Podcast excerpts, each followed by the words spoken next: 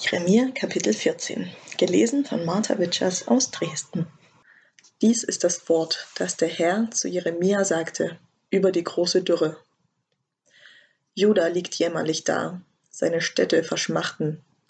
Sie sinken trauernd zu Boden, und Jerusalems Wehklage steigt empor.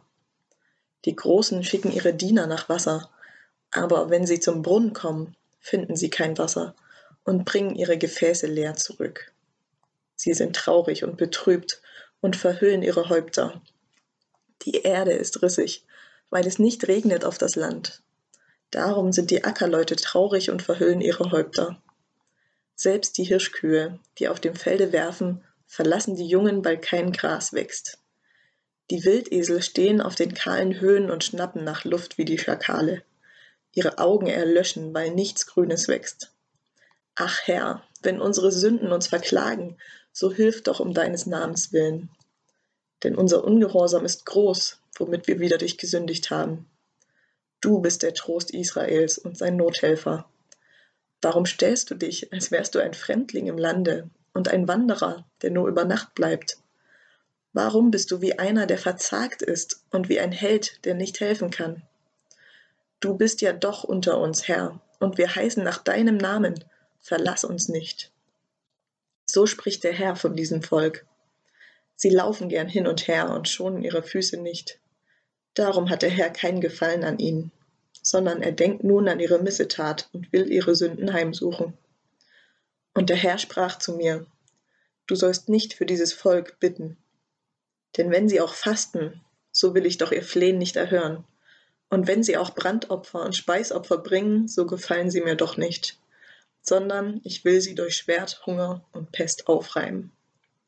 Da sprach ich, Ach Herr, Herr, siehe, die Propheten sagen ihnen, ihr werdet das Schwert nicht sehen und keine Hungersnot bei euch haben, sondern ich will euch beständigen Frieden geben an diesem Ort. Aber der Herr sprach zu mir, die Propheten weissagen Lüge in meinem Namen. Ich habe sie nicht gesandt und ihnen nichts befohlen und nicht zu ihnen geredet. Sie predigen euch falsche Offenbarungen, nicht die Gewahrsagung und ihres Herzens trug. Darum spricht der Herr, wieder die Propheten, die in meinem Namen weissagen, obgleich ich sie nicht gesandt habe, und die dennoch predigen, es werde weder Schwert noch Hunger in dies Land kommen. Solche Propheten sollen sterben, durch Schwert und durch Hunger. Und die Leute, denen sie weissagen, sollen auf den Gassen Jerusalems liegen, vom Schwert und Hunger hingestreckt, und niemand wird sie begraben sie und ihre Frauen, Söhne und Töchter, und ich will ihre Bosheit über sie ausschütten. Und du sollst zu ihnen dies Wort sagen.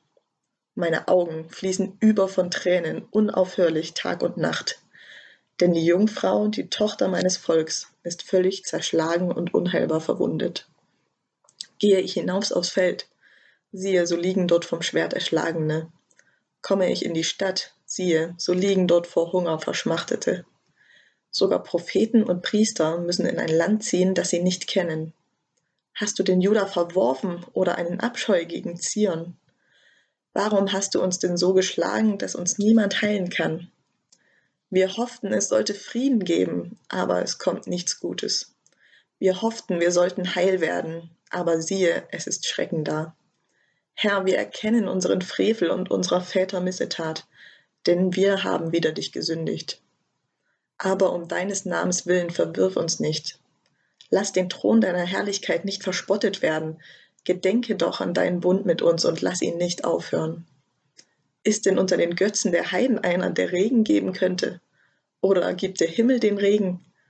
Bist du es nicht, Herr unser Gott, auf den wir hoffen? Denn du hast das alles gemacht.